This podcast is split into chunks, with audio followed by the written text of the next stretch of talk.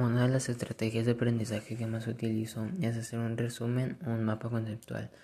En el resumen para capturar toda la información más importante sobre el tema y en el mapa conceptual para las ideas claves y los subtemas que se encuentren para tenerlas ahí cuando no entienda el tema o cuando para comprender este mucho mejor el tema del que están hablando y también se me facilite para estudiar en un examen y cada vez que se me olvide de qué tratan los temas.